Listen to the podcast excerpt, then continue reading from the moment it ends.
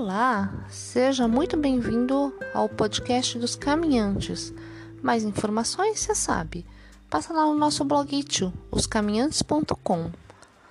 Você sabia que além do conteúdo de viagens e passeios e turismo, que é o nosso forte, eu também comento algumas crônicas de vez em quando? Essa aqui é mais uma delas, tá bom? Eu vou falar sobre 50 mais. Será que envelhecer, envelhecer é bom? Diziam em algum lugar que a vida começa aos 40. Será mesmo? Eu já entrei na fase 200. Aquela que você entra e nunca mais sai.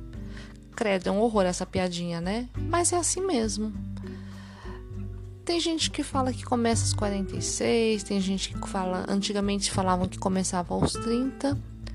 Mas assim, tirando a franca decadência do corpo, como eu digo para uma amiga de quase a mesma idade, agora é ladeira abaixo. O resto é inversamente proporcional. A mente fica mais rápida e ágil, fruto inclusive da seleção natural que fazemos. Nós sabemos, por mais drástico que isso possa parecer, que já passamos nas melhores perspectivas da primeira metade das nossas vidas.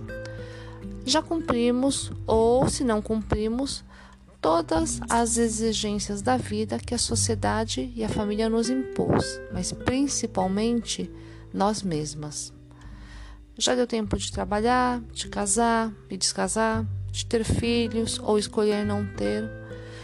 A gente já tem a liberdade. Ouça a delícia do que a Miriam Goldberg fala sobre a invenção de uma bela velhice. Sou muito fã dela. De escolher o que queremos fazer e principalmente do que não queremos. E concretizar o que planejamos desde sempre, ainda que a gente não soubesse disso.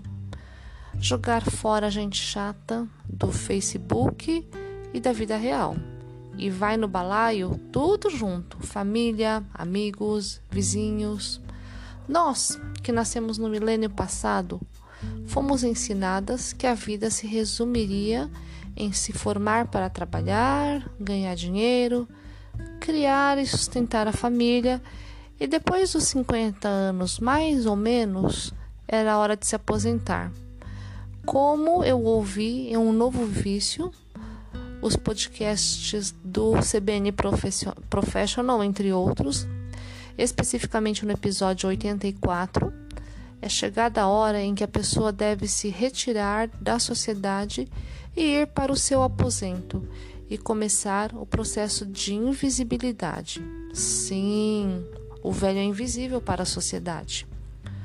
João não conta nem para o Reza Brava qual a idade dele no trabalho porque ele já percebeu que a molecada com a qual ele trabalha comenta que alguém com mais de 50 anos é velho, caquético, só quer encontrar um barranco para morrer encostado. E assim vai. Ditadinhos infames e preconceituosos como esse. Ainda mais na área dele, que é da tecnologia da informação, que é o arquétipo da modernidade e da inovação é um disparate, é um assinte, um velho compartilhar o mesmo espaço da juventude. Existem já várias iniciativas, canais, livro, loja, agência, programas específicos para esta população que está envelhecendo e mudando o perfil e demanda de consumo, que é a população idosa crescente no Brasil. Por aqui, estamos reestruturando a vida. A filha já saiu de casa todo mundo já sabe disso, já comentei em outros lugares, até cedo demais para os nossos gostos. Mas sabemos que é um caminho sem volta. Dificilmente ela volta para casa. Se volta, volta de outro jeito. Estamos procurando um imóvel menor que não nos demande tanto esforço para limpar e principalmente para subir as famigeradas escadas.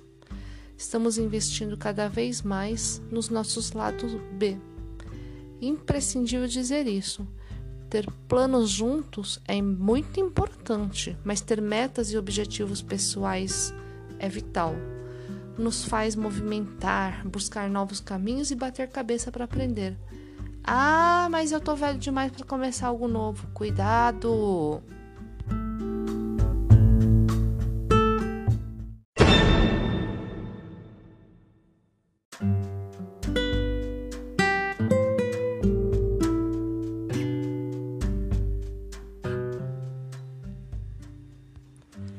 Esse tipo de informação te cega e paralisa. Você é exatamente o que você espera e constrói para você, sem mais nem menos. Eu comecei o blog há 10 anos, hum, já falei isso várias vezes, mas eu vou repetir. Eu sou uma farmacêutica tentando entender o mundo do blog. Foi um nó nos miolos até hoje, a bem da verdade, essa parte técnica que mas agora eu quero fazer mais cursos, eu quero me aprender, eu quero me especializar. Inventei de fazer podcast para comemorar esses 10 anos dessa empreitada. E assim vai. Nunca é tarde para começar. Lembre-se sempre disso. Envelhecer, minha gente, é um grande privilégio. Por hoje é só. Até mais. Mais informações? Passa lá. Um beijo, gente.